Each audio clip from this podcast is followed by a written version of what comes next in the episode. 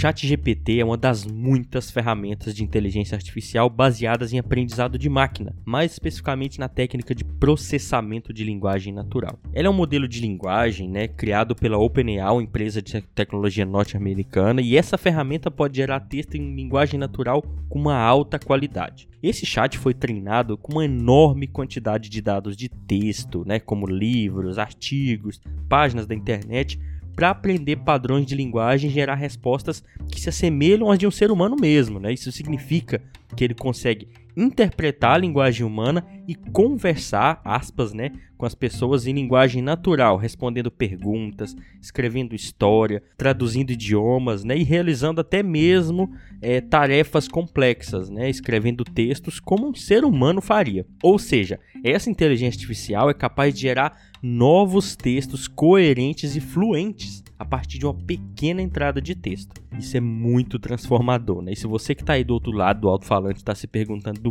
que que essa ferramenta é capaz, saiba que esse texto aqui da introdução foi escrito pelo chat GPT com algumas pequenas mudanças, né?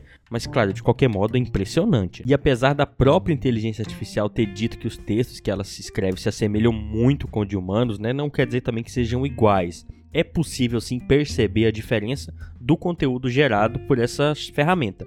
Eu até já encontrei livros sobre educação e inteligência artificial vendido no Amazon escrito no chat GPT pura malandragem para ganhar dinheiro, não é mesmo? Inclusive a capa desse episódio foi feita em outra inteligência artificial semelhante, que é uma inteligência artificial de imagem, né? Que ela produz imagens a partir de entradas de texto, ou seja, a gente pede e ela produz imagens, isso é muito interessante.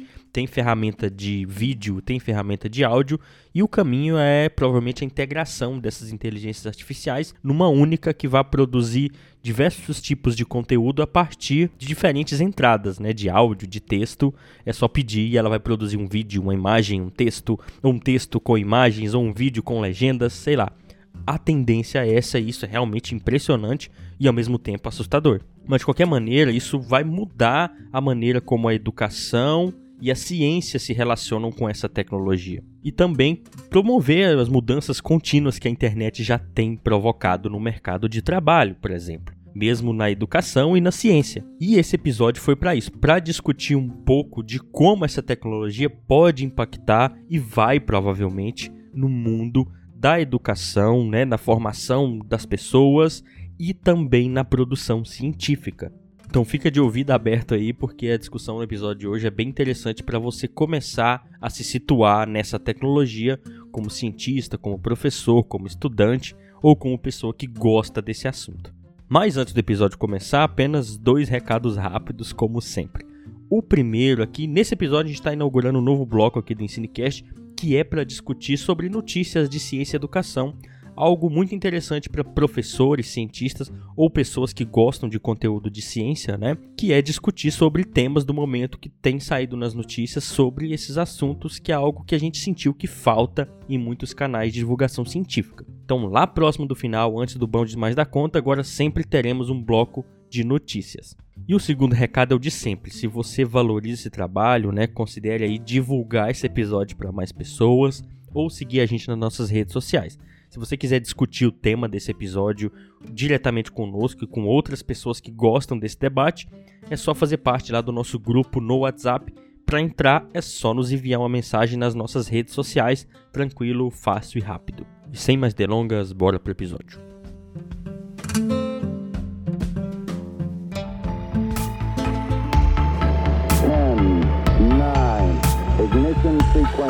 Não permitam plantar em vocês a curiosidade permanente diante do mundo. We are away from the cosmos and know itself. Olá, olá, primatas da internet. Bem-vindas e bem-vindos a mais um capítulo aqui do Ensinecast, o nosso podcast sobre ciência e educação. Aqui quem fala é o James, diretamente de Jataí, miolo do Goiás, hoje com a galera da casa do Ensinecast para falar sobre essas novas tecnologias aí, talvez será, quem sabe, revolucionárias, é, e o impacto delas na educação, com foco aí um pouquinho nas inteligências artificiais. Né? Você que está ouvindo esse episódio, então quer se interar, começar a se interar sobre o assunto, assim como nós estamos tentando, ou principalmente com o objetivo do episódio, aprender como se posicionar criticamente frente a essas novas tecnologias, hoje o episódio é para isso. Né? E se você acha que mais pessoas devam saber sobre esse assunto, envia pra galera. E... Porque inesperadamente os episódios mensais, galera, eles cresceram de audiência. A gente tá publicando um por mês e a audiência cresceu um pouquinho dos episódios dos últimos. Eu achei engraçado, achei que a periodicidade ia, ia nos, nos corromper, mas deu certo. Então ajuda compartilhando esse episódio é, a chegar mais pessoas que se interessam por uma educação para transformar a sociedade, que é algo que a gente fala bastante aqui. É, provavelmente quem está ouvindo esse episódio, eu acho que pensa isso, né? Que é uma transformação social, né? E acho que, acho que a gente vai contribuir. E pro episódio de hoje, além de mim, é, falando diretamente de Jataí, o Fernando. Fala, Fernando. Salve, salve, galera! Estamos aí muito bom encontrar Guilherme, Leonardo, Marlon, James para a gente gravar esse episódio. Espero que seja um episódio bacana, um bate-papo gostoso. Vamos lá. E da capital desse Goiás, o Marlon Herbert Flora Barbosa Soares. O nome dele nem cabe aqui na reunião. Fala, Marlon. bom dia, boa tarde, boa noite, meu povo e minha pofa do Ensinecast. Vamos que vamos, que tava com saudade de vocês aí. Pô. Andei falhando uns pedaços, mas estamos aí de volta. vamos que vamos. Ele está de volta. E falando diretamente também da capital, o Victor. Fala aí, Victor. Boa noite, gente. Boa noite a todos e todas. É, eu queria confessar que a gente usou o chat EPT para fazer o roteiro desse programa aqui. de algumas partes só. É, acho que vale a pena. O texto de introdução vai ser, né, está já quem está ouvindo esse episódio, feito no chat GPT só para a pessoa ter uma noção de como é o poder de textualidade desse negócio. E já tá aí o Guilherme Martins. Fala, Guilherme. E aí, pessoal, boa noite. Hoje o tema é interessante, hein? Vamos que vamos. O Leonardo de Araraquara, dá um oi aí. Fala, James. Fala, pessoal. Faz sempre que eu não apareço aqui, mas bora lá, falar, conhecer um pouco sobre o chat GPT, discutir essas novas inteligências artificiais e seus desdobramentos na internet, na educação. Isso. Hoje é dia de tirar o pó do microfone, né, galera? E voltamos para a gravação.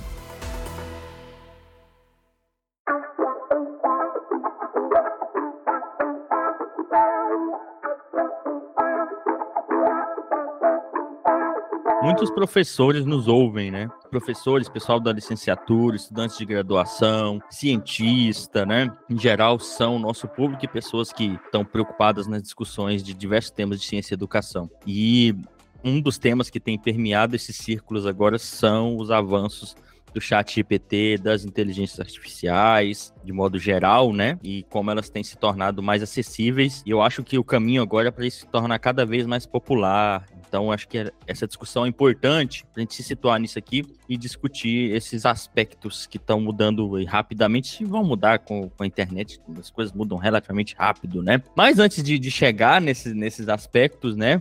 É, eu queria saber do Fernando e do Marlon, que, estão, que são os hosts mais experientes. Sim, velho. Como eles encararam essas transformações, essas experiências provocadas pelas transformações tecnológicas nos últimos 20 anos. Porque vamos pensar, realmente, nos últimos 20, 30 anos, as coisas mudaram muito rápido, né? Desenvolvimento e popularização de computadores, da internet, dos buscadores, dos celulares, que são computadores de mão aí acessíveis, né? E agora, mais recentemente, eu acho que, aí, que as inteligências artificiais serão sim um marco. Eu tô chutando aqui, né? Eu sei que o metaverso flopou, quem conhece o metaverso, mas eu acho que as inteligências artificiais não vão flopar como o metaverso. Metaverso e... não flopou, não.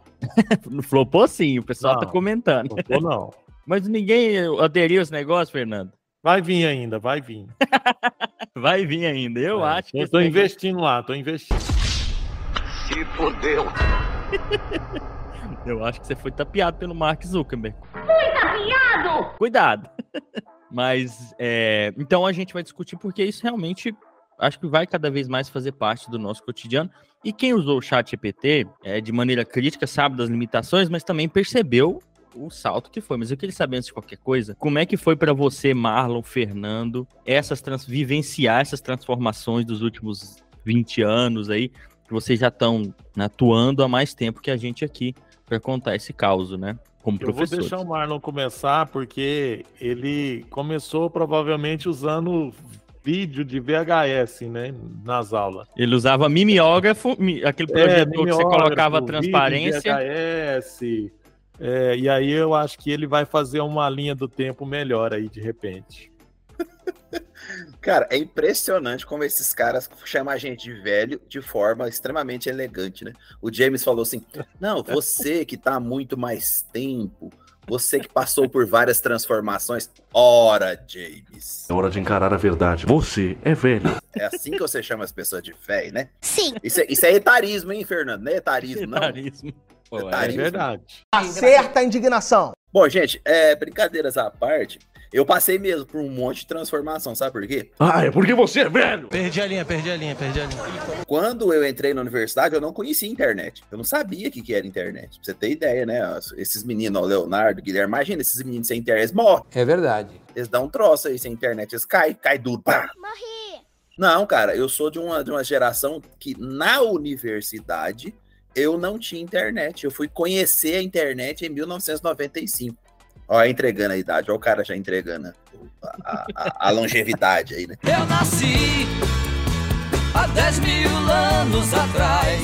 Então, eu fui conhecer a internet, bicho, em 1995, né? E computador mesmo, eu fui conhecer em 93, 94, mas a rede, essa, como a gente vê hoje, e era muito lenta, né? Eu fui conhecer em 95. E eu lembro até hoje que o, o- isso, isso era uma, uma. Quando foi instalar a internet na sala do meu orientador de, de iniciação científica, cara, era até era uma festa, né? Era um evento, né? Tanto que eu fiquei até com medo de ir de camiseta. Falei pra minha mãe assim: eu vou pôr uma camisa, né? Porque vai que é um evento diferente. E eu lembro que, que a gente utilizou o, o- o Netscape Navigator. Até hoje eu lembro. Esses meninos nem sabem o que é isso. Olha lá, o Guilherme rindo.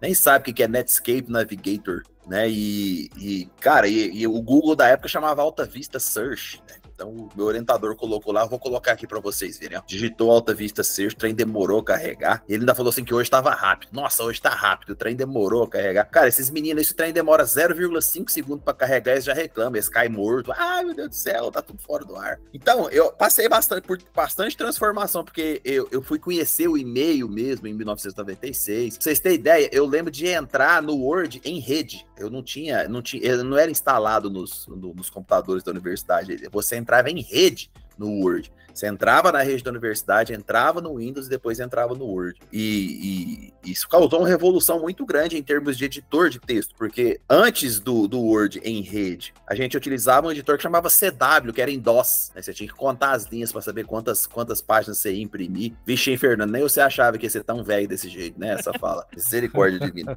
E aí, cara, é, em termos de ciência, pra você ter ideia, como isso foi um avanço, né? é, eu fazia revisão bibliográfica de, de, de artigos no Chemical Abstract em livro, na forma de, de papel, né? Então, é, hoje não, né? Hoje tem uns 700 bilhão de mecanismo de busca de artigos científicos sem que o sujeito con- consegue fazer uma revisão bibliográfica de uma maneira extremamente rápida. Eu fazia do papel. Então, a internet foi um Pedia, né? Pedia, um- uma Pedia. biblioteca para mandar para outra. pedia uma biblioteca para mandar para outra. Quando eu fui, Comute. isso, quando eu fui fazer o mestrado, eu ainda usava Comute em 99 para 2000, mesmo com internet na Universidade Federal de São Carlos. que é Comute? Comute é um, um sistema das bibliotecas em que você, por exemplo, a, a, a UFG não tem assinado o Journal of Chemical Education, mas a biblioteca de Araraquara tem.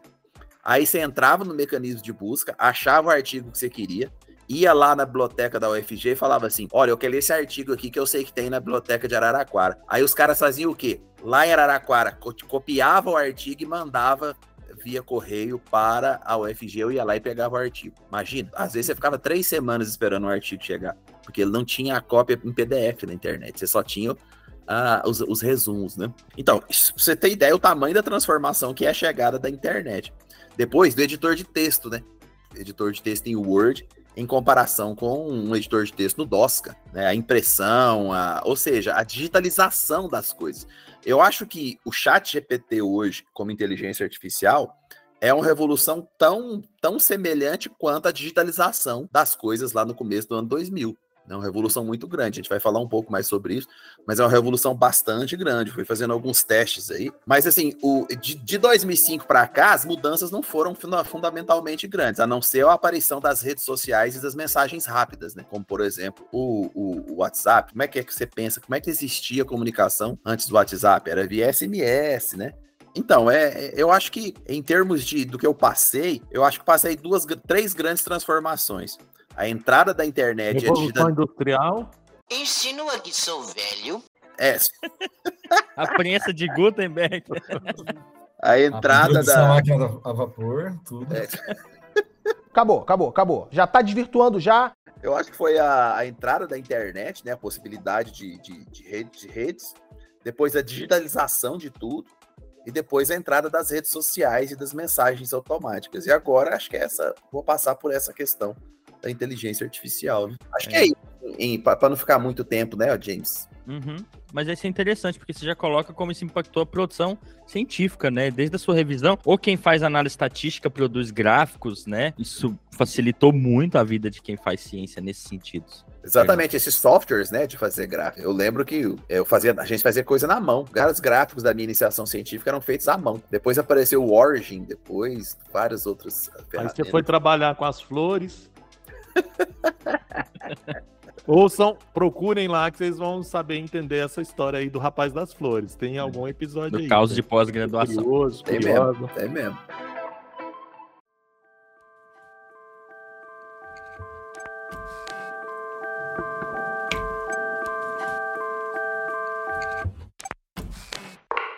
Mas deixa eu falar um pouquinho também, então, James, já que você perguntou, assim, pegando essa cena histórica que o Marlon começa a narrar aí, acredito que concordo muito com ele e acho que as transformações tecnológicas, né, impactaram diretamente na sociedade. A gente está vendo isso e os comportamentos estão mudando drasticamente, as relações sociais estão mudando drasticamente. E a gente sabe, né, estudos apontam aí que a internet ela tem um impacto muito grande e as redes sociais também. Então, pensando um pouco nessa lógica do ensino e aprendizagem, esse ano eu vou completar 20 anos de docência. Então, nessa história minha também, eu percebo, e hoje a gente vem conversando muito sobre isso, inclusive, às vezes até o Guilherme está é, nessas conversas, a gente conversa muito na universidade sobre essas questões, nas disciplinas, eu com a minha colega Heloísa, que essa geração atual, essas gerações que já são os ditos nativos digitais aí que alguns dizem, né, outros não concordam, mas enfim, a lógica de construção, a gente até já discutiu isso aqui um pouco, né, mas a lógica de construção da aprendizagem deles é diferente. O que tem trazido é, enormes dificuldades para a escola, né, para a universidade. Então isso está claro. Eu acho que é uma coisa que hoje é um fato que a gente vê. A gente. Eu sou um cara que gosto muito de, de, tecnologia, de novas tecnologias, sempre gostei, nunca fui um tecnofóbico e procuro conhecer. Só que nós somos de outras gerações, né? Então, o que eu. O desafio que eu tenho hoje, por exemplo, para lidar com as novas tecnologias digitais, de, de, comunicação, é um desafio que as minhas filhas não enfrentam, né? E, e, e aí são gerações diferentes convivendo com aquela tecnologia e muitas vezes não sabendo lidar com aquela tecnologia em sala de aula, na universidade.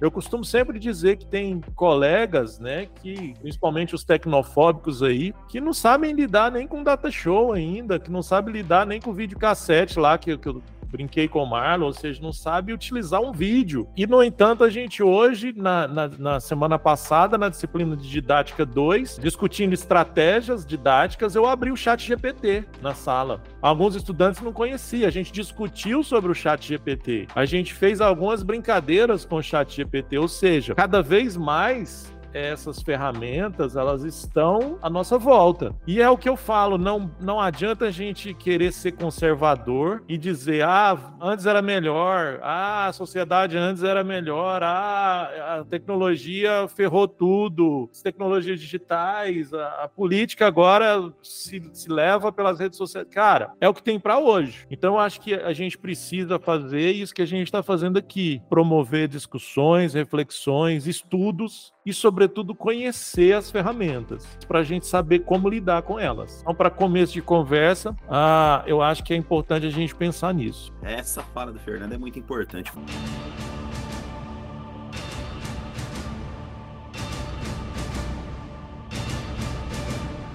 Vou dar um exemplo muito interessante. Antes do chat GPT e, e no começo da, da, da, proliferação de material na internet, por exemplo, é, é, eu ensino em sala de aula, na disciplina de didática, a fazer o planejamento, sabe? Um plano de aula, ou um plano de ensino, ou um plano de curso, né? Os três, os três níveis aí. Então, eu ensino os alunos a fazer basicamente plano de aula e um plano de ensino. Durante plano de ensino durante o ano um plano de aula para cada aula. Aí você fala, pô, mas para que, que você ensina o cara a fazer plano de aula se existe 700 milhões de plano de aula na internet pronto? É, não adianta ele pegar esse tanto de plano de aula feito na internet se ele não souber fazer o plano de aula. Porque ele vai pegar aquilo pronto e não vai saber interpretar o que, que é um plano de aula, interpretar o que, que é um plano de ensino, o que, que significa um, um título da aula, o que, que significa o tempo da aula, o que significa um objetivo da aula, o que significa o material que você vai utilizar na aula. E aí, eu pego o gancho com o Fernando. Eu fiz uns testes com o chat GPT, perguntando para ele, me apresente um plano de aula de equilíbrio químico. Cara, ele, ele fez um plano de aula muito bem feito. Quer dizer, que se o estudante de graduação, no meu caso, que estiver fazendo didática, eu peço para ele assim, ó, oh, vai lá e faz um plano de aula e me traz na próxima aula. Ele pode ir lá no chat GPT e pedir o plano de aula. Vai vir prontinho. Mas ele sabe interpretar aquele plano de aula. Então, é o que o Fernando falou, a gente tem que conviver com isso. Não quer dizer que você não vai permitir com que o aluno vá até o chat GPT e peça um plano de aula pronto. O importante não é ele pedir o plano de aula pronto, porque vai vir importante é ele entender o que, que é aquele plano de aula, o que, que é a justificativa daquele conceito, qual que é o objetivo daquele conceito. Se ele entende o que é um plano de aula, ele pode simplesmente pedir auxílio do chat GPT sim. Uhum. Ele vai falar, me dá um plano de aula de equilíbrio aí. E a partir disso, ele trabalhar em cima daquele plano de aula, mas eu tenho que ensinar isso para ele. Eu tenho que ensinar ele a trabalhar esse plano de aula para que ele possa entender o que o chat GPT traz para ele. Bom, eu te dei um exemplo só sobre o plano de aula. Agora, imagina isso numa escala maior, em termos conceituais, para várias outras disciplinas e para várias outras coisas, né? O problema não é o chat GPT. O problema é como a gente encara, né? Como é que a gente vai se adaptar a isso, como disse o Fernando. É.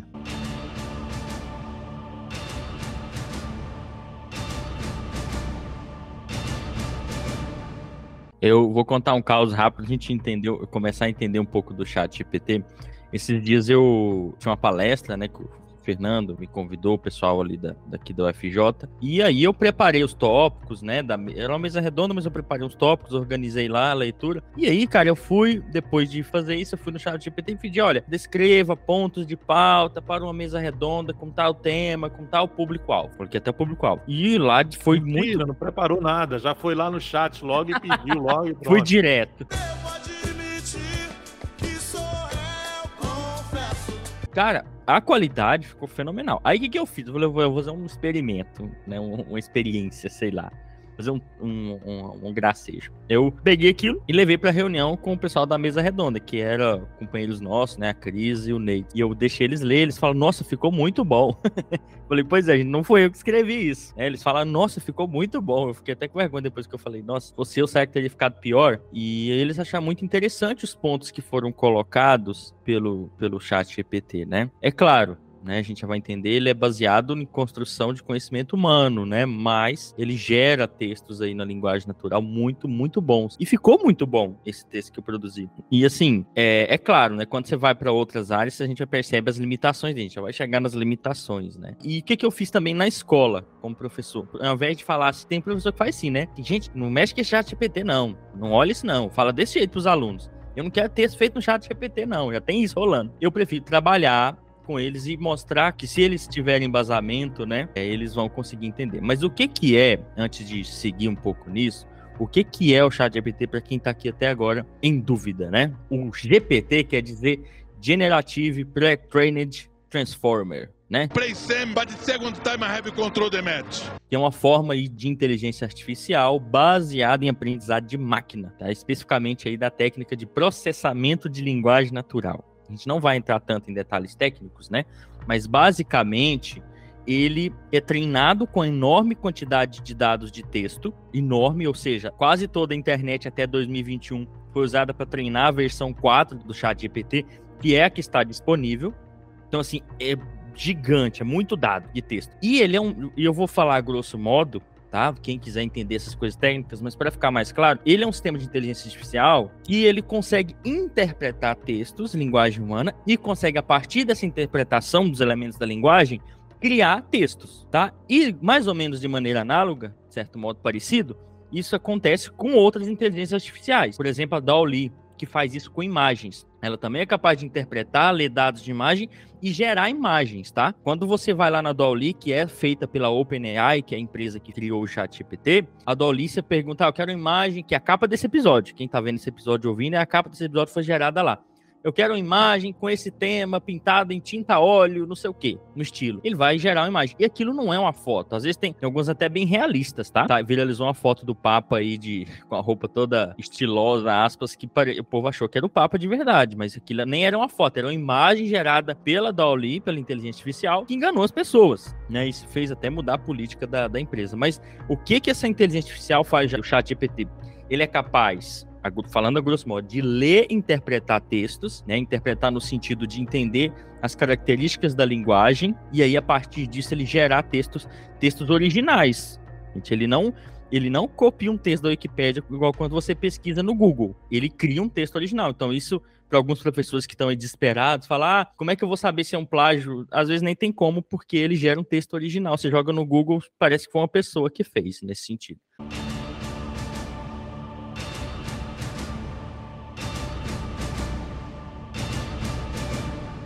Eu já estou aprendendo algumas coisas, né? Então, por exemplo, se você joga lá, pede para ele escrever um texto para você, depois você joga o texto lá e pergunta: foi você que escreveu? Ele vai dizer que foi. Uhum. Você reconhece esse texto? Sim, foi eu que escrevi. Isso já é legal, uma ferramenta de, de, né, de, de indicação. E às vezes, se você mudar poucas palavras no texto, ele ainda vai dizer que foi ele que escreveu. Uhum. Olha que doido, né? Então é. fica as dicas aí para os estudantes que têm feito aí já essas cópias é, bem ao pé da letra ali de muita coisa, que ele faz esse reconhecimento. Mas aí eu já descobri que a galera tá fazendo para burlar isso aí também, já existe outras, outras formas que eu não vou contar, né? Filho da!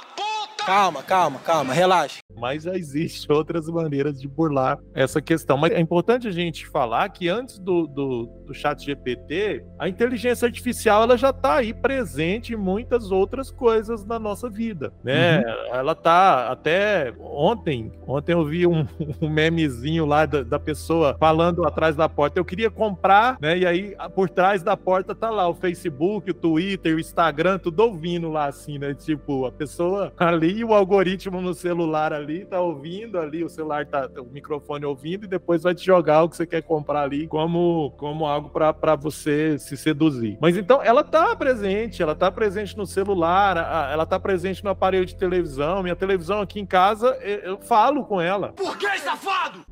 Eu falo e ela tá justamente ligada ao Google. E tudo que eu falo, eu peço para ela procurar essas coisas, está sendo retroalimentado pelo meu perfil, né? Quem tem Alexa em casa, essas coisas, tá ali uma inteligência artificial. Então, a, a inteligência artificial, ela tá muito mais presente já no nosso cotidiano do que a gente imagina. E aí a ideia do chat GPT nos traz uma outra ótica, que é uma, uma questão de linguagem que às vezes nos assusta, mas a gente já está aí convivendo com a inteligência artificial de diferentes formas. E aí, só para fechar minha fala, eu quero ressaltar, por exemplo, que tempos atrás também eu vi uma matéria sobre um robô que está sendo usado na escola SESI, não lembro de onde, que é o Cebit, que é um robozinho que ele está sendo utilizado para trabalhar com crianças. E, dentre outras coisas, está sendo pesquisado sobre a questão, inclusive, dele estar tá, tá trabalhando com crianças autistas. E ele tem também a questão da inteligência artificial. Então, são questões que estão vindo, carros né, com inteligência artificial, ou seja, está tudo já vindo num pacote há um bom tempo. E agora é que a gente parou um pouco para pensar e discutir um pouco sobre isso por causa do chat GPT.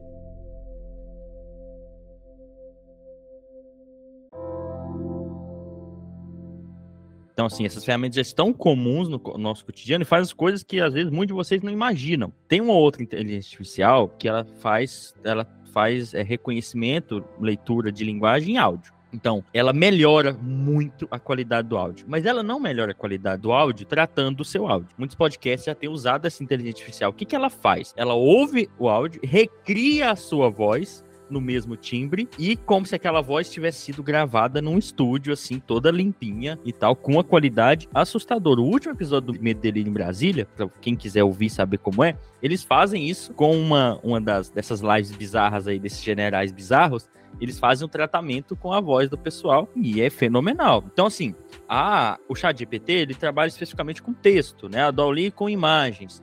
Outras aí que estão sendo produzidas já estão saindo aí em vídeo. E eu acho que um dos grandes avanços que vai acontecer nos próximos vai ser integrar todos esses modos de inteligência artificial num só, né? Então, a, sei lá, um chat GPT com, que faz, trabalha com imagem, com texto. Então você pede lá um post no Instagram, ele já cria a imagem, ele cria né, a foto que você vai postar, cria a legenda, cria, sei lá, às vezes até um vídeo isso vai acontecer. A gente já vai falar das limitações, tá, gente? Não tudo são flores, mas é, por um lado, eu fiquei, no dia que eu comecei a usar o chat GPT, realmente encabulado com a capacidade da, dessa inteligência artificial de produzir texto, tá? Eu fiquei impressionado. Não é perfeito, não é aquela coisa apocalíptica que vai substituir humanos, não é isso que a gente quer falar, né? Dadas as nossas limitações de conhecimento técnico sobre a ChatGPT, até porque o episódio não é sobre isso, mas é pra gente entender que é realmente impressionante, né? Para mim é um ponto de inflexão, uma mudança drástica, porque é realmente impressionante o que essas inteligências artificiais têm feito. E assim que houver integrações entre diferentes inteligências artificiais, né, que fazem mais tarefas, e que isso se torne mais acessível, vai estar, sei lá, integrado ao Google, Google Voice aqui, ou né, assistente do Google que você vai poder falar. Isso vai ficar muito mais frequente e utilizado aí, e vai ser muito mais utilizado no cotidiano, né? E peraí, então elas não são autônomas, né, James? Não, auto... é outra coisa que é legal falar, porque realmente muita gente que vai nos ouvir vai ouvir para, né, ó, talvez para começar a entender o que, que é isso, bem no comecinho. Elas não são autônomas. Elas são autônomas até certo ponto. Ela tem um, um algoritmo de interpretação que aí você alimenta ela, você treina ela com dados. Né? Então você coloca os dados e ela vai processar aqueles dados de certo modo sozinha por um tempo, mas o conteúdo que ela vai gerar vai depender da interação com humanos. E vale lembrar também, o conteúdo gerado por ela dependeu já antes da interação com humanos, através do conteúdo gerado por humanos. Então, por isso que a gente vai falar já disso, ela também repercute problemas humanos, tipo racismo, ela repercute machismo, né, e outros problemas humanos. Ela também repercute fake news, né? Fake news, exatamente. Ela delira, né? Ela alucina, que alguns falam que ela. Uhum. Você pede uma coisa, ela vai se esforçar para te dar respostas e às vezes mente para fazer isso. Então, é legal a gente conhecer essas limitações, porque às vezes ela vai só fazer o que a gente pede, né? Dependendo do caso, aí você vai repercutir ou reforçar aquilo que você quer. Por isso você tem que estudar. Quem usa essas coisas tem que estudar.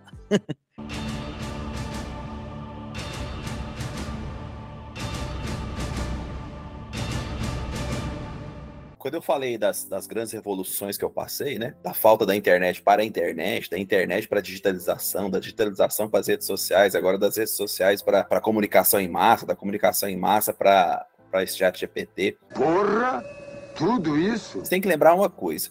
Ah, eu sempre ouvi uma, uma frase assim: a internet deu voz aos idiotas. Cara, é você culpar a internet, né? Uhum. A, internet, a internet não tem culpa nenhuma dessa quantidade de idiota que a gente tem na internet, da quantidade de maluco que aparece a cada dia, da quantidade de coisas que ela prolifera. Cara, isso não é culpa da internet, é culpa do ser humano que alimenta a internet. Né? Essa ideia de que a, a, a internet causa malefícios, não.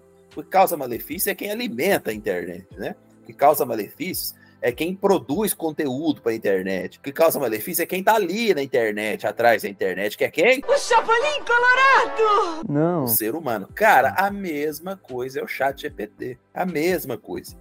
É, não é, o problema não é o chat GPT ou a inteligência artificial. É a questão ética moral atrás da internet e do chat GPT. É. Ora, e o que, que a gente está falando quando a gente fala em ética e moral? Dos seres humanos. É.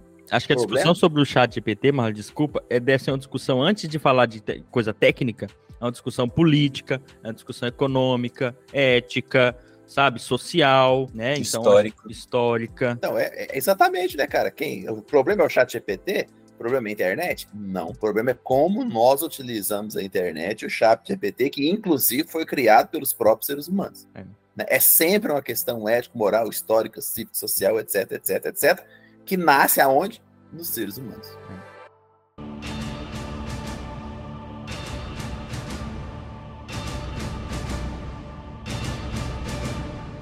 E o que você vê muito conteúdo na internet, infelizmente tem hora, as pessoas discutindo as questões técnicas, sabe? Aquelas coisas frias e que nem aquele pessoal que, infelizmente, tem muito canal de astronomia que é assim, né? Que discute astronomia como se fosse uma coisa isolada da sociedade humana, sem questões políticas, né? Fala de exploração espacial, mas não quer falar de Guerra Fria, não quer falar das influências dos Estados Unidos, das pesquisas militares. Então, toda tecnologia tem esse, esse cunho, né? Eu acho que é essa discussão que às vezes falta. Por exemplo, o Twitter é uma plataforma muito interessante para dialogar. Né? Tem muito cientista lá, divulgador científico lá dialogando. Só que se a gente for parar para observar os últimos movimentos do Twitter, os interesses do Elon Musk que comprou, desse bilionário, ou da empresa, você tem uma série de problemas com a plataforma, que permite discurso de ódio, que permite né, esses, movimentos fascistas se aglutinarem. Então, assim, ah, é o Twitter que é o problema? É, mas é porque o, o, o cara que tá por trás tá criando esse problema. Entenderam? Então, assim, não dá para falar que é a plataforma em si. Parece que vira uma entidade. Hoje na escola, na sala de professores, foi até engraçado. Na, na nossa, no nosso bloco de notícias, a gente vai falar um pouco disso, mas só para dar um exemplo, tá um pânico nas escolas por causa desse, desses atentados. E aí, na sala de professores, o pessoal solta assim: ah, essa internet, nossa, é por causa dessa internet, né? Hoje em dia que essa internet, sabe, e parece que é uma entidade mística. E aí a pessoa não sabe que é rede social, não sabe que é o funcionamento da rede social, que é o problema da, do interesse do, das empresas por trás da rede social, que às vezes a, contribui para repercutir certos problemas. Então, assim, eu vejo aí, só para a gente voltar agora para a educação, que para muito professor ainda, a internet é uma coisa mística quase, sabe? É a internet, esse mundo das redes, da mídia, e aí a gente vai falar um pouco, ah, será como a gente se atualiza? Será para que, que a gente se atualiza, né? E são, são discussões interessantes.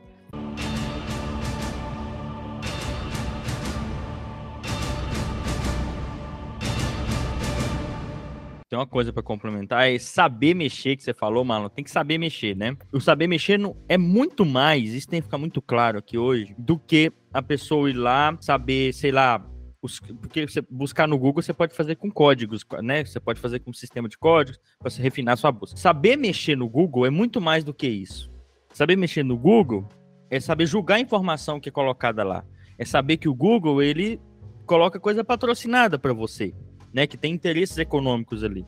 É saber julgar o conteúdo que você recebe, é saber as implicações éticas, é saber como aquilo é construído, sabe? E, e, realmente hoje a quantidade de conhecimento que a gente tem que ter para lidar com essas tecnologias é, é grande. Às vezes, a gente vai falar um pouco disso, às vezes é até difícil para os professores, né? Porque é, é muita coisa, é muito mais do que você chegar lá e pedir uma coisa para o chat GPT. É saber, assim, até um pouco dos interesses da empresa, sabe? É saber, né, o, o que que, como que aquele, aquela máquina foi treinada. É realmente, de novo, o que o Marlon falou, dessa questão ética, né? Mas falando um pouco da, das mudanças que isso tem provocado, a gente voltando um pouquinho, eu percebi que me parece que na ciência, né, na, na, produção científica, essas novas tecnologias que a gente citou, esses passos tecnológicos dos últimos 30 anos, 40, eles foram incorporados de maneira mais rápida. Na educação, parece que as coisas, no, no ensino, na educação, né, parece que as coisas caminham mais a passos lentos. Igual vocês colocaram, tem professor que até hoje não sabe montar um data show, né? Não tô falando que isso é certo ou errado ainda, tá, gente? Você pode dar uma ótima aula sem um data show, não é isso. Tem professor que até hoje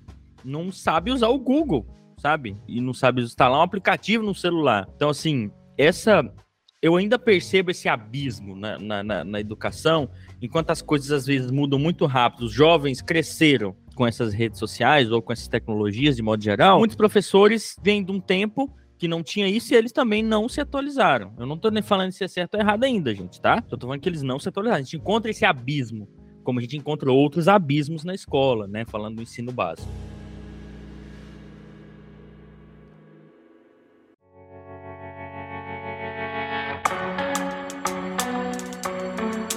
Agora é para falar disso um pouco, da postura né, de professores na, ou na educação frente a tecnologias como o chat GPT, para a gente começar a discutir essa questão, para a gente dar algumas dicas depois também. Ô, James, essa é uma discussão que eu tenho feito muito nas disciplinas, inclusive semana passada a gente fez isso numa, numa aula que foi bem bacana, que foi um debate, de repente a gente estava até gritando na aula lá, estava até atrapalhando a, a aula dos vizinhos. Porque uma estudante ela começou a questionar, dizendo que agora a gente, enquanto professor, a gente tem que saber, tipo, fazer um monte de coisa, a gente tem que usar um monte de estratégia, a gente tem que saber libras, a gente tem que fazer firula, tem que fazer paródia, vestir de não sei o quê. Ela começou a entrar nessa discussão, que é uma discussão que a gente faz sobre estratégias, né? Só que no início dessa aula a gente tinha discutido sobre os fundamentos disso. Que aí eu acho que você falou muito bem, por exemplo, não é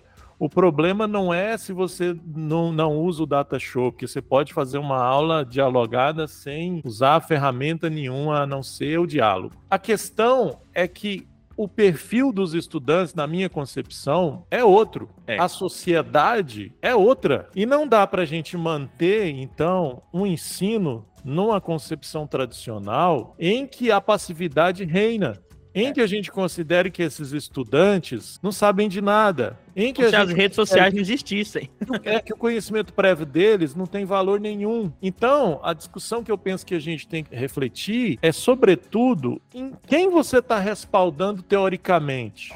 Que eu sempre falo isso, eu sou um interacionista. E hoje, por exemplo, só para vocês terem ideia, eu já tenho percebido que as aulas que eu, por exemplo, dava de quatro horas usando data show, tipo palestrinha, elas não resolvem mais dentro da universidade. E os professores que seguem nesse caminho, na minha concepção, estão fadados ao fracasso. Então, hoje, a gente está discutindo aqui, por exemplo, novas tecnologias, e é tudo uma concepção de, de onde você se situa teoricamente dentro da pedagogia.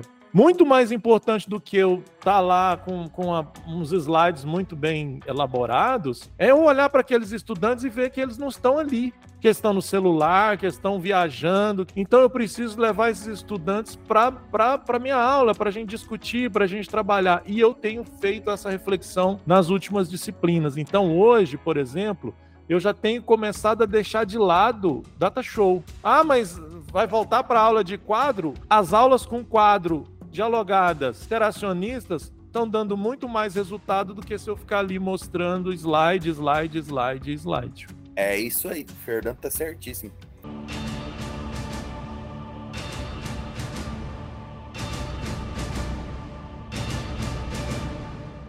Eu fiz uma experiência na, na disciplina do semestre passado, eu vou aprofundar ela agora em didática, que é o que eu chamo de alfabetização midiática. O que é alfabetização midiática? Cara, não tem jeito. Em termos de formação do professor, você tem que começar a falar para ele o que, que é a fake news, o que, que é mídia, o que, que é Google, o que, que é internet. Parece besteira, mas tem o, o, os meninos estão inseridos na tecnologia, inseridos nas redes sociais, mas são excluídos digitalmente. Olha que maluquice. Parece contraditório, mas não é, né? O cara sabe mexer em rede social, sabe mexer em WhatsApp, sabe é, entrar na internet, mas ele é excluído digitalmente. Ele não consegue fazer algumas instalações básicas, ele não consegue fazer buscas simples em mecanismos de pesquisa. É, e aí, dentro do, do, do tema do, do podcast hoje, ele se engana facilmente, ele cai facilmente nos algoritmos que, que, que a internet tem. E o que, que são esses algoritmos? Nada mais, nada menos do que inteligência artificial como colocou o Fernando lá no começo. Então a gente tem, inclusive, que na formação de professores hoje, que explicar o que é algoritmo, o que é inteligência artificial e como ele está inserido nela. A gente tem que começar a explicar isso hoje. Eu chamo isso de alfabetização midiática. Né? Isso não dá para fazer, aí eu concordo demais com o Fernando, não dá para fazer isso em data show mais, não dá para fazer isso em transparência. Agora eu fui longe, hein? Olha o etarismo, transparência. Você é velho. Em slide. Não dá para fazer isso em slide mais, né? Se você não é. sentar com o cara ali e mostrar para ele, olha, aqui o algoritmo agindo aqui, ó, aqui o, a, o tipo de busca que você não consegue fazer, entre outros aspectos, você vai perder, gente. A gente vai perder. Se a gente não formar um professor nessa perspectiva hoje, a gente vai perder. Um professor que entenda que os alunos eles são consumidores, né? Que eles estão ali à mercê disso. Então, é, é um papel muito importante. Não é só você conhecer, é você mostrar também como isso vai influenciar na sua aula. E entender que vai influenciar de forma diferente, porque a sala é muito heterogênea. Tem aluno que já não é tanto consumidor, mas a maioria é sim. Então, é muito importante isso. E o chat de BT, eu acho que ele vai cobrar ainda mais dos professores essa formação continuada de aprender a lidar com essas tecnologias. Porque aquele professor que negligenciava as redes sociais, e agora com o chat de BT? Como é que ele vai conseguir negligenciar isso ainda mais? Porque agora ficou ainda mais para o aluno conseguir é usar a internet para tentar é, fugir do conhecimento da sala de aula, tentar passar a perna no professor. Então agora eu estou percebendo que essas tecnologias elas estão ainda mais cobrando do professor em relação a isso. Então é importante é mostrar que realmente a saída é tentar tornar o chat de BT um aliado, né? Porque se você for assim, não usa, não usa, você não consegue impedir o processo de socialização. Você não consegue desligar uma rede social. Uhum. Então, por que agora você vai tentar negligenciar esse tipo de inteligência artificial? Então, é muito importante esse tema. É, isso que o Guilherme falou, eu ia falar exatamente isso aí que ele falou, porque. é, mas eu vou, dar, eu vou dar uma floreada também, porque é, vai ser exigido isso da gente, saca? A gente não tem muito uma escolha, né? E, cara, se hoje em dia os meninos já não querem estudar, eu dou aula para criança e eles não querem ler. Eu tenho dificuldade para fazer meus alunos ler um enunciado de duas frases, para eles entenderem o que é para fazer na atividade. Então, se a gente já tá tendo essa dificuldade agora, imagina quando esses meninos entender como usar o chat GPT e aprender tudo isso, né? E essa geração aprender a mexer com isso igual a gente aprendeu a mexer com as redes sociais. O sistema capitalista vai usar o chat GPT também para potencializar, né, as contradições do capitalismo. E aí, onde que ficam os alunos nisso, saca? Com esses dois, com essas duas coisas que vão se apossar do chat GPT. Então a gente tem que se apossar também do chat GPT.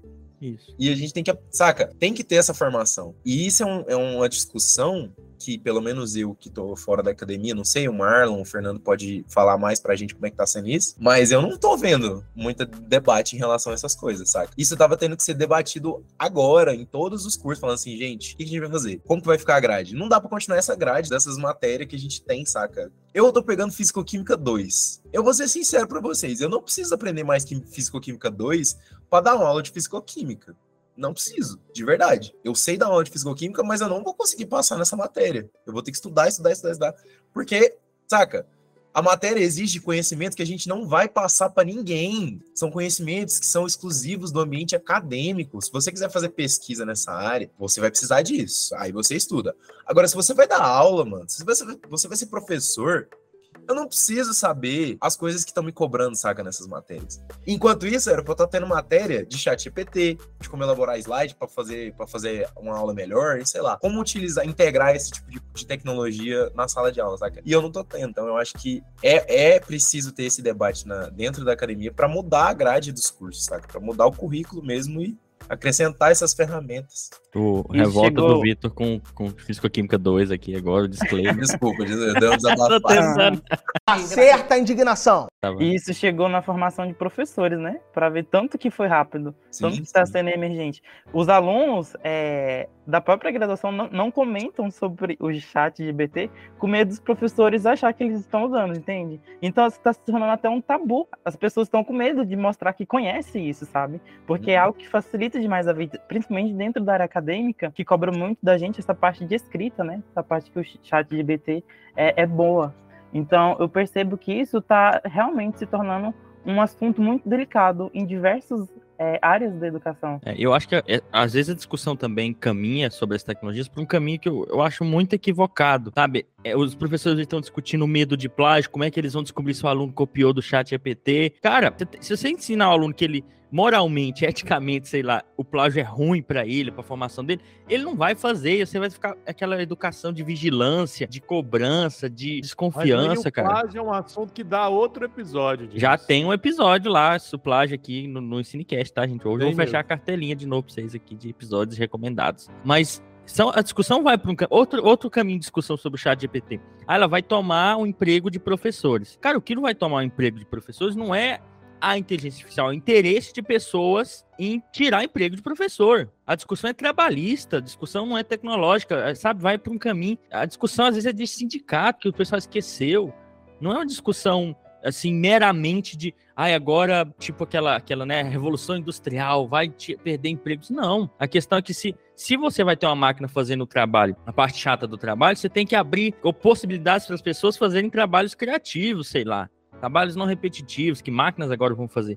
Mas não é isso que acontece, né? Não é isso que acontece. É aí pelo problema realmente de que, olha, o pessoal vai falar, como a gente vai eliminar a mão de obra humanamente necessária, lucrar mais sem pagar, porque o humano cobra salário, né? Direito trabalhista. A discussão é trabalhista. Então a discussão vai por um caminho errado, que, eu, que eu, aí eu fico bem puto tem hora, porque, assim, Me preocupa ainda mais o professor não perceber isso. Ah, se o professor vai ser substituído por uma videoaula criada no chat de não sei o que lá das contas de inteligência. Cara, a questão foi as políticas públicas que deixaram isso acontecer, entenderam? Então, assim, o trabalho humanamente necessário ser substituído não é uma questão de, ah, a tecnologia veio Matrix substituir todo mundo, não. Por isso, volta na excelente fala do Marlon, que isso, gente, é uma discussão que depende de uma formação política, uma formação crítica, por isso, o chat GPT deve ser levado para a sala de aula de modo crítico. Essas, essas questões que a gente tem que debater, não essas simplificações perigosas, né? Que me preocupam bastante.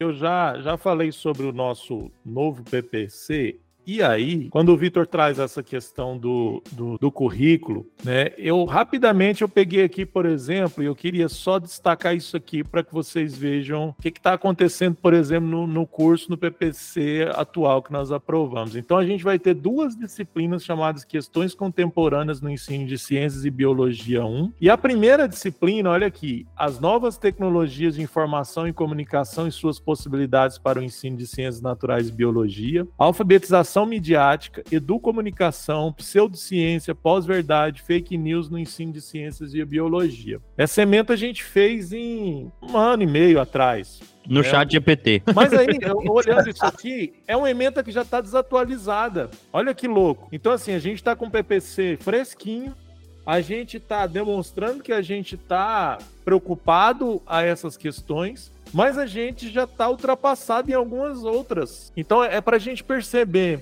o, o, a evolução disso tudo, como isso vem caminhando e o quanto a maioria dos cursos de formação de professores ainda estão alheios a tudo isso. E aí a gente tem lá na sala de aula todas essas demandas que aí, é, é, mais uma vez o Vitor falando, me veio na memória, né? Uma das discussões que eu faço é a seguinte: há uns anos atrás, pouco tempo atrás, talvez antes da pandemia, eu passava muito artigo para ler e a gente discutia em sala. Vem em casa, discute em sala o artigo. Hoje em dia, quando eu faço isso, se dois estudantes lerem o artigo, foi muito. Ah, mas aí então eu tenho que deixar de pedir os estudantes para ler, parar de ler, que é uma outra coisa que a gente tem que pensar também. As estratégias que a gente vai continuar utilizando para que esses estudantes, não só da, da, da faculdade, mas sobretudo da educação básica, leiam, escrevam, reflitam sobre as coisas então, eu vejo como um desafio enorme, porque hoje, aí, voltando a essa questão, tá, eu, eu tenho usado um monte de estratégias, mas eu tenho percebido que cada vez mais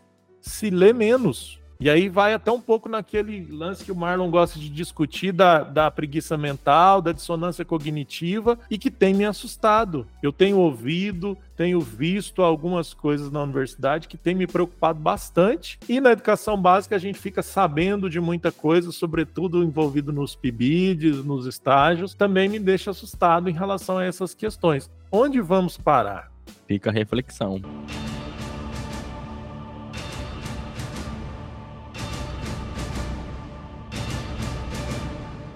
Acho que era o Marlon, desculpa, talvez é o Marlon. Marlon.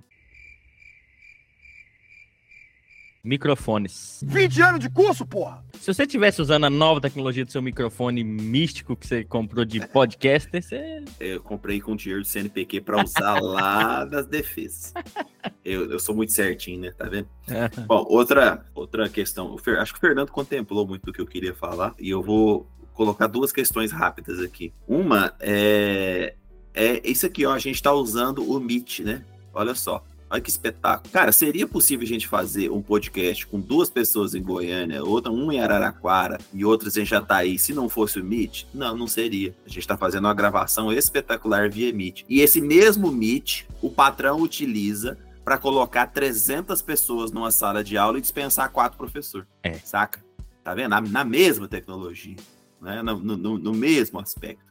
Esse é uma, uma coisa que a gente tem que pensar, não só em relação à tecnologia, mas em relação até à inteligência artificial. Né? Então, de novo, não é o problema, não é a inteligência artificial. É como a gente lida com a inteligência artificial. Outra coisa foi o que o Vitor falou, né? Eu acho que ele tem, tem razão, mas tem que tomar cuidado, Vitor, é, apesar de você estar certo, é da gente não ser utilitarista, né? Ou seja, ah, por exemplo, ah, eu não, eu, tem um monte de coisa de fisicoquímica ali que eu não vou usar jamais. É, mas é ali no curso de química que tem coisas da fisicoquímica que você só vai ver ali. Você só vai aprender ali. Um conhecimento que você só vai ver ali. O problema não tá no que você não vê ali. É como o professor dessa disciplina lida com esse conhecimento e, e faz com que você não faça as relações daquilo com o que você pode levar para a sala de aula. Né? Então, entendo que você está certo, mas a gente tem que tomar cuidado para não ser utilitarista com as coisas que a gente vê num curso superior de química. É um curso superior de química.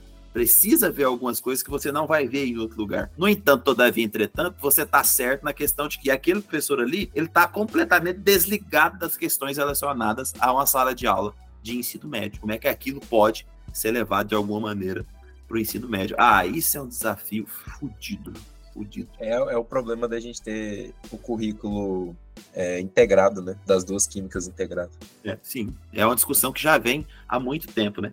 O cara ele tá preocupado ali que tá formando um sujeito para ir para o ensino médio. Ele quer, ele quer passar aquela disciplina daquele jeito, aquele conhecimento daquele jeito. O interessante seria que ele fizesse as relações que seriam mais interessantes, mas não faz.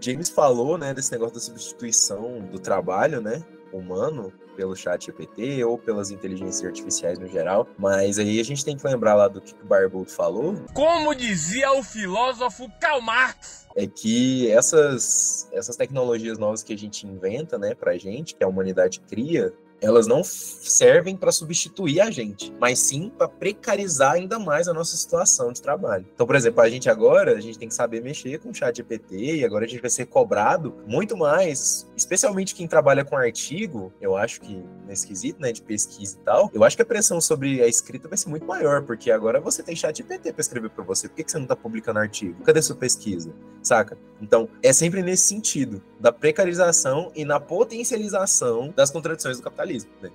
E tudo isso gira em torno desse, dessas novas tecnologias que a gente está a gente tá desenvolvendo, né? E a forma como a gente é sempre volta no que o Marlon tá falando, né? É uma é a forma como a gente lida com as coisas. É a forma como a humanidade lida com ela mesma que gera todos esses problemas que a gente vive discutindo todo dia, que todo dia alguém reclama, todo mundo tá depressivo. Eu tenho cinco colegas depressivos. Tem três que faz terapia por causa do trabalho. Eu estou fazendo também. Não é por causa do trabalho, mas o trabalho ajuda, né? Mas é sempre isso, saca? Todo dia a gente reclama de um negócio que tá atrapalhando a forma como a gente tá vivendo. Mas aí na hora de falar, não, então, então a gente tem que trocar isso, né? Não, mas aí você é comunista, cara. Por que, que você é comunista? Eu tô aqui só reclamando da minha vida e você tá sendo comunista. Então, eu acho que é essa simplificação que tá atrapalhando a gente a discutir o que precisa ser discutido.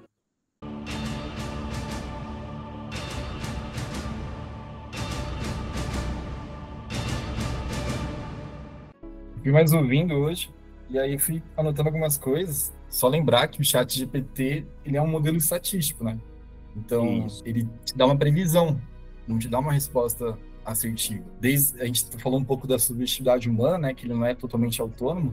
O banco de dados deles é composto por trabalho humano que foi feito. Então, a partir dos dados, ele te faz uma previsão e a partir daquele, da interpretação que você colocou para ele, né? E aí você que vai tomar essa decisão de como uhum. interpretar esse dado. Então, para, trazendo um pouco para a academia, eu acho que é muito recente, né? E, e, é limitado porque, primeiro que é até 2021, né? A base de dados deles é até 2021, não tem mais é, para frente disso, por enquanto. E além disso, você tem que ter um conhecimento para saber interpretar, para saber que aquilo é real ou não, para estar tá usando em artigo, pra, e levando o trabalho para a escola e por aí vai. Então, tem essa limitação também. Não é simplesmente usar por usar, tem que saber interpretar. E além disso, porque ele não te dá referência, né? Diferente do Google Scholar ou qualquer outro artigo que você vai pesquisar. A informação também tá lá, só que ele não vai te dar referência. No Google você consegue pesquisar, você consegue ter embasamento, fundamento para aquilo, para explicar, diferente do chat GPT. Então, uh, eu acho que ele é um grande limitador nesse sentido. Fenomenal. Gente, aqui, uma pergunta sincera. Vocês realmente acham que o chat GPT vai ser utilizado para escrita de artigo científico? Que eu não imaginava. Porque eu imagino a ciência tão rígida nesse ponto que eu não pensava Olha, nessa no... possibilidade. Mas fazendo tá. um projeto Dá, dá, dá. Você, ele faz um TCC inteiro pra você. Você fala assim, parte da introdução, tá, tá, tá, dividindo por tópicos, ele vai escrevendo. A Não, escrita dele é muito boa. você usando, vo- sério, você usando uma base, por exemplo, eu pego um artigo do James. Hum. E aí eu vou lá, falo pra ele ler o artigo, falo, lê esse artigo, aí ele vai ler. Aí você vai falar assim, agora escreva um artigo sobre o assunto tal, tal, tal, referenciando tal, tal, tal pessoa, dizendo isso nos moldes deste artigo que você leu. Aí ele vai escrever um artigo parecido, se uma pessoa pegar o do James e pegar o dele, vai falar, ah, tem, é do mesmo autor, talvez. Porque ele pega umas nuances assim, escreve mais ou menos do jeito que o James escreveu e coloca todas as regras, aquelas regrinhas que a gente fica se matando pra lembrar, ah, é tchau, é não sei o quê. Ele coloca tudo isso, ele coloca tudo isso. Dá pra Não, fazer. mas eu sei que ele é capaz, mas não é possível que, por exemplo, os revisores, eles não vão correr atrás disso saber se foi feito pela inteligência Mas não tem artificial. como saber como. Não tem como. Esse é o ponto, entendeu? O ponto principal é esse. A gente não consegue perceber se é chat GPT ou se não é, saca? Em alguns casos, sim. Tipo, em alguns casos dá pra ver, lógico. Você vê que é um texto, é um texto muito engessado. É, quando faz Mas- que é uma coisa lúdica, você já vê que ele não É, dá conta. Mas Um com uma negócio mais- pessoa por trás, né, fazendo os retoques, você não Hum. consegue saber se a pessoa criou tudo do zero ou se a pessoa usou o chat GPT, sabe? Mas e se jogar nele mesmo e perguntar, você fez esse texto? Ele fala que Fala, ele É, fala. Só é. que Tem Fala. manha pra você burlar isso também. há a possibilidade de você burlar isso. Mas Me conta aí. Fernando. Não, tem outra inteligência que você fala pra mudar o texto. Não existe só da OpenAI. Isso, isso, Existe isso. outras inteligências. que Isso. Consegue É, mudar o tem texto. várias. Tem, dá pra fazer tanta coisa com esse negócio. Tem amigo meu que é programador que tá usando pra fazer programação. É, ele faz linha de Ele código, faz né? programação pra você. Porque a programação nada mais é que um texto ali numa linguagem específica que é a linguagem de programação. Aí é- cada um tem, tem milhares, né? Aí você fala, ah, escreva uma linguagem, uma programação na linguagem Python, não, não sei o que, não sei o que, não sei o que. Ele vai e faz. Vai faz. Ah, então vou começar a produzir jogo digital agora, ué. Minha dificuldade de fazer jogo digital é essa, né, Marlon? Então agora eu vou entrar pro, pro cenário do jogo digital aí. Mas vai ser que nem você não saber ler escrever e pedir texto normal. ganhou, né? Ganhou tudo. Brincadeiras à parte. frase. Podia ter usado o chat PT, cara. Por que, que você não tá empreendendo?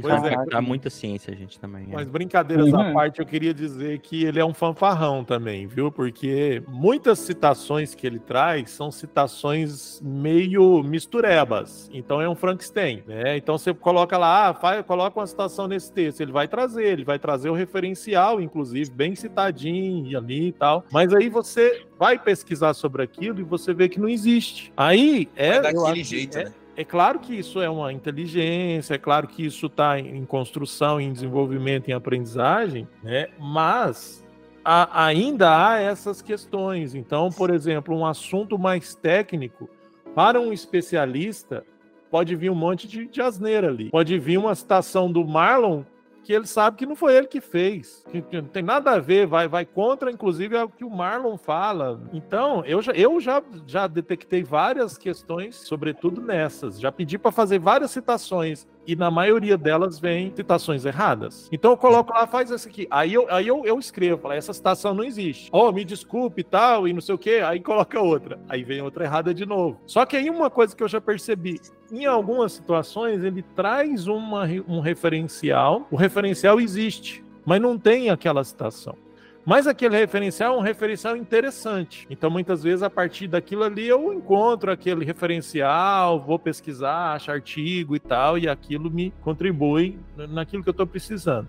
Mas eu estou fazendo isso por quê? Porque justamente eu estou brincando, estou conhecendo, estou buscando entender essas questões, até justamente para me prevenir do que pode vir por aí na sala de aula, do que pode vir por aí em situações científicas. E virar. Nisso tudo que o Vitor está trazendo, porque, claro, agora, essa é uma, uma preocupação que eu acho que talvez não deve ser tão grande comparado à questão que a gente já sabe que acontece em muitas questões, sobretudo em relação a plágio. Né? Então, por isso que eu falei que o plágio dá outro, dá outro episódio, porque a gente E sabe tem. que de vez em quando tem pesquisadores aí que fazem um artigo virar 10, né? Principalmente quem trabalha com estatística faz aquilo ali virar 10 artigos de- e, enfim. Então, há uma discussão sobretudo da qualidade da ciência, da produção científica que a gente já fez em alguns outros episódios. né?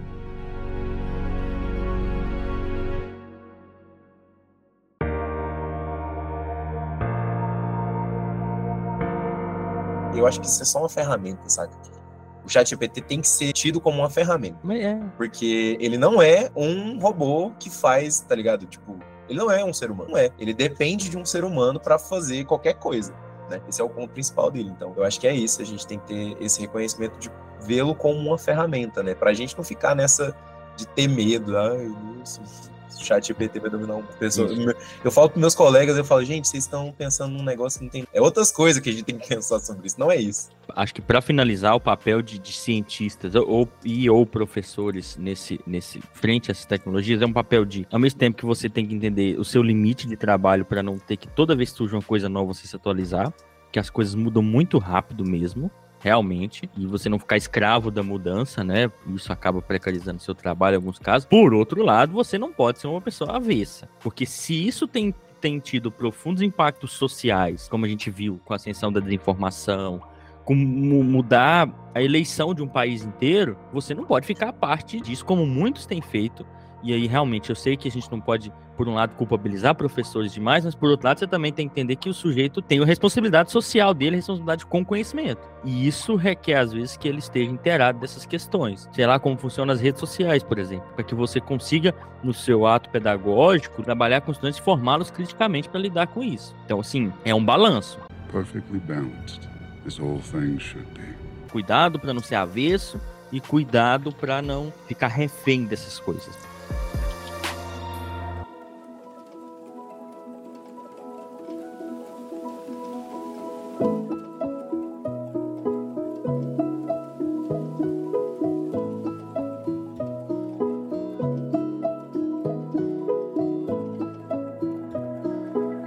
Pessoal, então agora, para quem nos ouve, professores, cientistas, às vezes sentem falta de cientistas e professores discutindo notícias, né, do, do momento. A gente tem um bloco agora de notícias para a gente debater os assuntos do momento discutir um pouco para que vocês se atualizem em alguns casos e discutam também com a gente, mandando críticas e sugestões. Nas últimas semanas, o que tomou as redes sociais de notícias relacionadas à ciência e educação basicamente estiveram ligadas ao novo ensino médio, que a gente vai discutir depois, isso não vai entrar hoje, vem aí um episódio só para isso, e sobre, infelizmente, né, sobre os atentados na escola.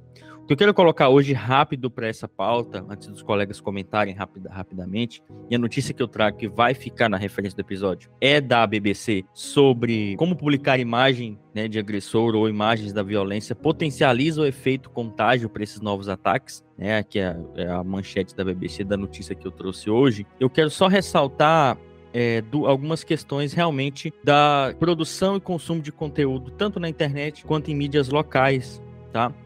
Uma, a primeira coisa é ressaltar que o papel da mídia local, em alguns casos local, tipo as emissoras locais, esses balanços gerais que tem aí pelo Brasil, né? Ou até da rádio, ainda é muito grande o impacto dessas redes, dessas emissoras. E esses dias eu vendo na TV como o balanço geral, eu vou citar, então a gente corta esse nome para não dar golpe, mas ele, ele trabalha essas questões com o público que está assistindo esses noticiários na hora do almoço, né? É de uma maneira quase fetichizante, não sei nem se é essa palavra, mas eles dão detalhes, sabe? Eles mostram o agressor, eles contam detalhes sórdidos. Isso às vezes tem um efeito contrário ao esperado, né? Isso às vezes estimula o sadismo e muitas pessoas que já estão aí radicalizadas, que já têm né, um problema que pode ser agravado por essas redes. Eu vi especificamente o noticiário local colocando assim a discussão no, no, na televisão que o pessoal mandava mensagem pelo WhatsApp sobre se era a favor ou contra ter policial na escola, sabe? A coisa caótica e isso desinforme. Eles colocavam as mensagens do WhatsApp das pessoas na tela, gente. A gente já sabe o problema das mensagens do WhatsApp, colocava aquelas piores mensagens possíveis. Isso gera um efeito contrário. Isso demonstra, e nas redes sociais acontece também algo parecido, né? O pessoal colocando vídeos, colocando detalhes sórdidos, o que acaba potencializando o efeito. E como a gente falou no começo do episódio, o Marlon vai falar rapidinho, né? É, não leva a gente para entender as causas desse problema e lutar pra, contra as, as causas, a raiz do problema, né? Então, isso daí também tem um público que consome, né? Por isso que tem esse, essa Sim. é uma demanda, por isso que eles fazem desse sentido. É um, acho que sem regulamentação. Também tem no Facebook, que é uma rede social um pouco para pessoas mais velhas, assim, que atualmente usam. E tem esses jornais digitais da cidade. Por exemplo, na minha cidade, que é de Aguariúna, é, por conta de dessas notícias fakes aí, tem policial na escola. agora, essa semana. Fica lá, faz revista na bolsa, porque na quinta-feira da semana passada não foi nem feito. Ah, encontrou na bolsa de uma aluna um canivete, um símbolo também de neonazista. Então tem uma série de problemas que é um assunto super delicado, não sei muito falar, mas que a rede social acaba agravando nesse sentido, potencializa, como a gente vem comentando ao longo do episódio. Uma coisa que a galera lá na minha escola estava discutindo sobre isso hoje, é, porque saiu essa notícia também que parece sair uma lista de escolas, né, que seriam atacadas e tal. Eles estavam falando lá, eu estava ouvindo. Só que ninguém fala, né, do elefante na sala, né, que esses últimos anos aí que a gente cultuou, teve um culto à violência, né, enorme no país importado dos Estados Unidos, que já é um país extremamente violento, né? E um país que é, citando o discurso do Silvio Almeida, né? Mas é um país que é que todo mundo olha, né? Para ser igual e a gente tá, tá rumando para ser igual na pior coisa que eles têm, que é tiroteio em escola, né? Que eles têm mais de 300 por ano, dá quase um por dia, e a gente tá indo para isso, saca? E isso foi, cara, não adianta a gente evitar falar, porque, ai, nossa, você vai falar de política, não, mas esquece isso. Mano, não, não é esquece isso, a gente não pode esquecer o que, que a gente viveu nesses últimos quatro anos, com o Bolsonaro, com, com saca, violência e absurdo, violência e absurdo, violência e absurdo, violência e absurdo. Cara, eu tô desacostumado a ver jornal e não passar raiva. Eu assisto jornal hoje, eu não passo raiva. É só notícia, ah, aconteceu isso, aconteceu aquilo e tal. Antes a gente assistia coisa, a gente passava raiva, né? E isso tudo culmina nesses, eu acho, né, na minha opinião, culmina nesses absurdos que estão acontecendo, nesses, nesses atentados. Eu acho que tem muita relação com o que a gente viveu. Não tô falando que é que os caras eram bolsonarista, porque eu não sei também, não correr atrás de saber, não quero saber também. Mas que eu acho que esse culto à violência, que vem de antes do Bolsonaro, vamos ser bem sinceros aqui. Bolsonaro, ele é cria desse culto à violência. Ele foi eleito vereador basicamente por causa disso. E esse negócio dos programas, né, de TV, de jornal ficar do almoço, cara. Eu lembro de quando eu era criança eu via esses programas, gente morrendo. Pinga sangue, né? É Uhum. Exato. Uma coisa que eu, eu reflito também é da questão de que a internet ela potencializa. Eu concordo que, por exemplo, vamos supor que o comportamento daquele sujeito sempre foi assim, ou a intenção daquele sujeito existia. Mas a internet, ela, principalmente por causa do anonimato, na, na grande maioria das vezes, ela potencializa uma série de situações que não aconteceriam sem ela, né? Sobretudo falando das redes sociais. Então, esse ponto que você fala aí, James, da atualmente essa, essa questão aí de, de, massacres, né? Que infelizmente aconteceram, e atualmente essa onda que vem, vem tendo aí de boatos. Esses boatos, é, eles iriam demorar muito mais a se viralizar se não tivéssemos as redes sociais. Porque de uma hora para outra os boatos foram assim, né, viralizados. No Brasil inteiro há hoje uma onda de pânico, sobretudo por causa do dia 20 agora, que faz 24 anos do massacre em Columbine, que foi um dos mais é, simbólicos nos Estados Unidos, né, na escola. Então, em função disso, agora houve essa onda de pânico. Mas aí eu queria pensar nesse aspecto. Essas pessoas muitas vezes elas estavam ali, mas até para se organizar era mais difícil. Até para, por exemplo, grupos de psicopatas, grupos de malucos, de nazistas, neonazistas, muitas vezes se encontrarem e organizar, era mais difícil. Mas atualmente a internet então potencializa isso, sobretudo nas deep webs da vida aí, né, na dark web, enfim. E aí eu acho Cara, que tem- mas que- muito disso tem rolado na, na web normal. Não tem normal, deep web mais normal. não. Tá aí grupo de. WhatsApp, no grupo Telegram. Telegram, né? Isso. Mas aí eu, eu penso que isso tem mudado o nosso comportamento, porque, por exemplo, hoje eu já vi. As minhas filhas ontem me perguntaram sobre isso, para vocês terem ideia. E, e hoje eu já fiquei sabendo notícias de professores que saíram mais cedo para pegar seus filhos na escola, com medo. Já fiquei sabendo notícias de que hoje, de fato, teve atentados, não em Jataí. Então é uma, uma situação que vai causando, a gente sabe muito bem a finalidade disso, o Marlon estava até comentando isso no grupo lá de, de WhatsApp, depois, se ele quiser, ele pode falar melhor sobre isso, mas que tem alterado o comportamento social. Né? Então eu acho que ela potencializa isso e esse potencializar muda o comportamento. Ou seja, vai nos tornando cada vez mais individualistas, cada vez mais com medo disso, daquilo outro, cada vez mais dentro de nossas bolhas, penso eu. Eu acho que enquanto a gente não tiver uma regulamentação é, feita pelo Estado do ambiente virtual em si, isso é só mais um problema que a internet vai potencializar, tá ligado?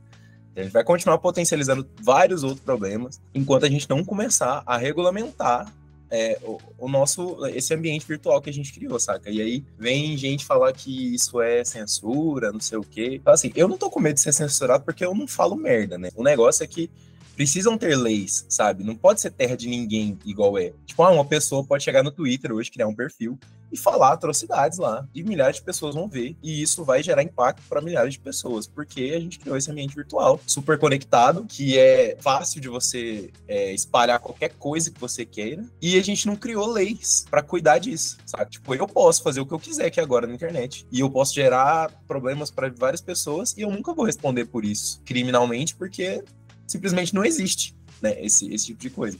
Então, eu acho que isso é um bom ponto para a gente poder debater. Como o Estado mesmo deve criar mecanismos e entender os mecanismos por trás da internet, sabe? Todo mundo tem que entender esses mecanismos. Isso é muito importante, né? Para evitar esse tipo de problema que o Fernando falou que a internet potencializa. Então, eu, eu ia falar isso. É, é, tudo depende de uma ação humana. Por exemplo, a gente chegou num ponto em que aconteceu isso tudo que o Fernando falou. A internet potencializou a maluquice. E agora nós, seres humanos, vamos ter que fazer o quê? Algum mecanismo, como o Vitor falou, algum mecanismo de, de, de retenção ou de controle das redes ou de controle da internet para inclusive não potencializar. Ou seja, a gente tem uma ferramenta maravilhosa que é a internet, o próprio chat GPT, em que a gente não sabe mexer com isso. A gente tem que ter gente para fazer com que ela seja controlada. É, é, é, muito, é, muito, é muito difícil. Tem, é sempre, na, na, minha percepção, sempre cai na, nas questões é, humanas, né? Sempre vai cair nas questões humanas.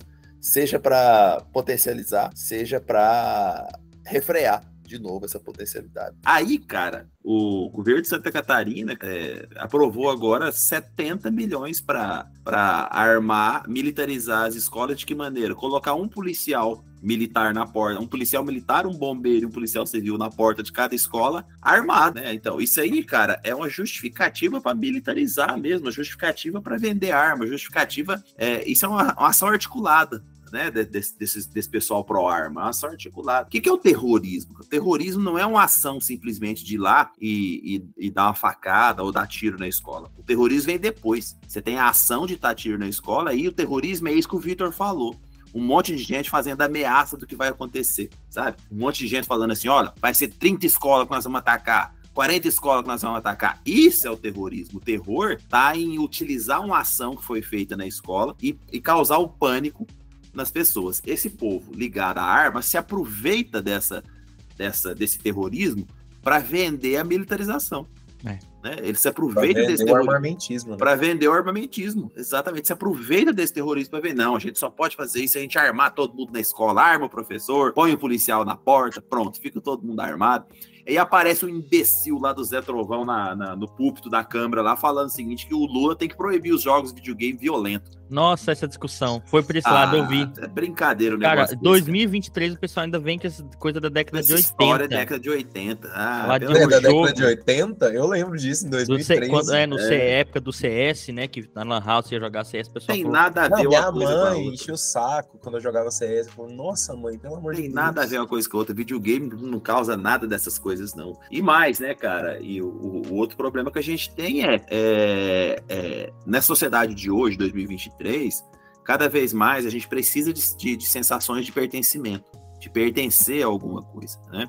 Então, se a gente não trabalha esses adolescentes, não conversa, não faz uma formação de professor adequada, é, os algoritmos levam esse adolescente a, a, a, a procurar locais onde, onde se radicaliza, como, por exemplo, sites nazistas, sites de extermínio, é tudo, tudo, tudo é algoritmo. O algoritmo vai levando esses meninos para lá, né? Essas, esses adolescentes para lá e vai aumentando com, com pessoas. Tudo, de novo, tem a ver com a inteligência artificial, né?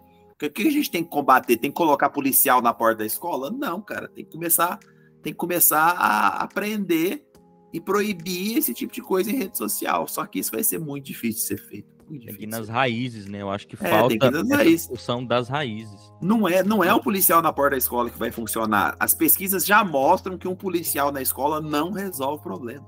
Não resolve. Não é isso que Mas resolve. essa galera, de- o, o Marlon, eles não ligam pra pesquisa, cara. Não, liga não.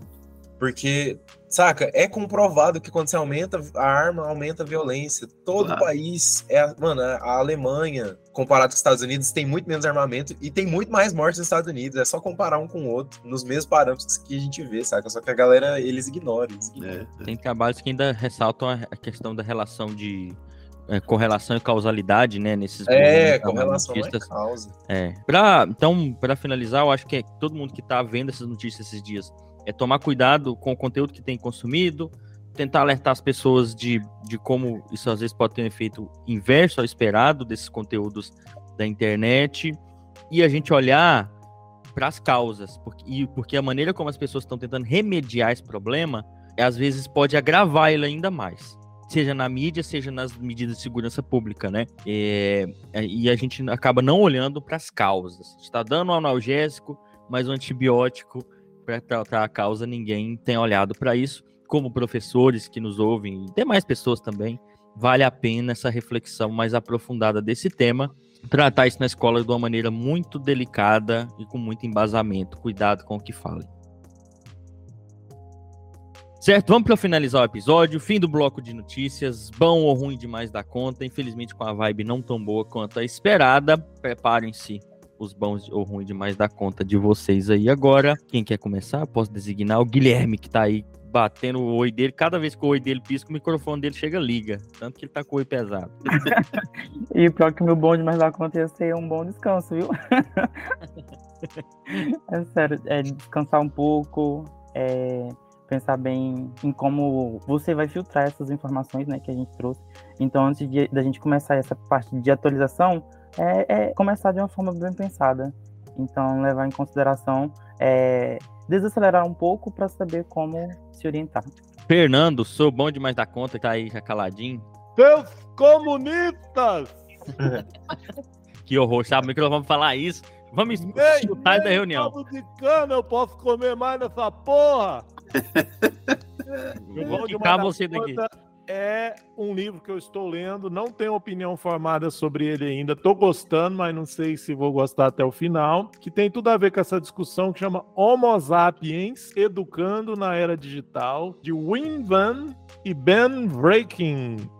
É um livro de 2009. Então, apesar de parecer um livro atual, é um livro que, dentro daquela discussão que eu estava fazendo, já está ultrapassado. Eu já li algumas críticas dele, né? Como eu estou dizendo, eu não cheguei no final dele ainda, mas já li algumas críticas dizendo que ele já está ultrapassado e dá para a gente imaginar o motivo, né? Porque de 2009 para cá, muitas coisas aconteceram mas é um livro que discute um pouco essa lógica de dessas gerações atuais aí que eu tenho chamado de TikTok. É isso aí. Isso aí, Fernando. Marlon. Uai, gente, eu vou deixar. Tem a ver com o nosso, nosso, o nosso podcast de hoje, né? Recomendo a todos um filme do Steven Spielberg que chama-se Inteligência Artificial, né? Ou AI, Artificial Inteligência. Tava bem nos primórdios, né? Uma discussão bastante interessante sobre inteligência artificial e robô. Acho legal a discussão, então recomendo a todos aí Inteligência Artificial do Steven Spielberg. Isso aí. Eu vou seguir na sua linha, aproveitar a sua toada. Eu, eu tô lendo lá o Asimov, né? Consegui adiantar bem minha leitura que eu tava tanto querendo. E é, uma, é tem discussões interessantes, éticas, políticas, sociais e econômicas na, na saga, na, nas sagas do, do Asimov. Então comece, sei lá. Eu comecei pela saga do robô, né? Falam, vou falar do robô aqui a grosso modo, e que é, tem discussões filosóficas interessantes sobre esse tema, tá? Então, ficção científica pra gente refletir sobre isso. E de novo, gente, estudem mais sobre política, sabe? Mas vão em bons autores, sei lá, o canal da Rita Von Hunt, estudem mais sobre sociologia, e aí vocês vão olhar para essas novas tecnologias sob essas perspectivas, é bem mais interessante. Leonardo. Minha recomendação é usar o próprio chat GPT. para quem não conhece ou para quem já já tá usando, continua, que só tem a crescer com isso. Você é aliado das máquinas, cara, que isso. Foi o chat GPT que escreveu, Leonardo. Vitor, você, falou? Ah, oh, meu bom demais da conta, deixa eu pensar. É, eu vou indicar um documentário, que não é um documentário, antes que o povo fale, ah, documentário é chato. Não é um documentário, mas é um documentário. Chama O Mundo por Filomena Kant. Só assiste, é muito engraçado, velho. Ela, ela chega pros, pros especialistas, faz umas perguntas, mano. Tipo, ela pergunta pra um teólogo: Jesus seria a primeira pessoa que foi cancelada na história da humanidade? E ela fala sério, e o cara fica tipo. Só assista, é, é, ela faz umas perguntas super. Muito, muito burras, muito aleatórias para pessoas muito entendidas e eles ficam sem resposta. Filome Sim. é O Mundo por Filomena Kant. Valeu, meu caro. Chega por hoje. Aguarde os próximos episódios aí. Provavelmente serão sobre o novo ensino médio, pra se embasar. E tchau pra vocês.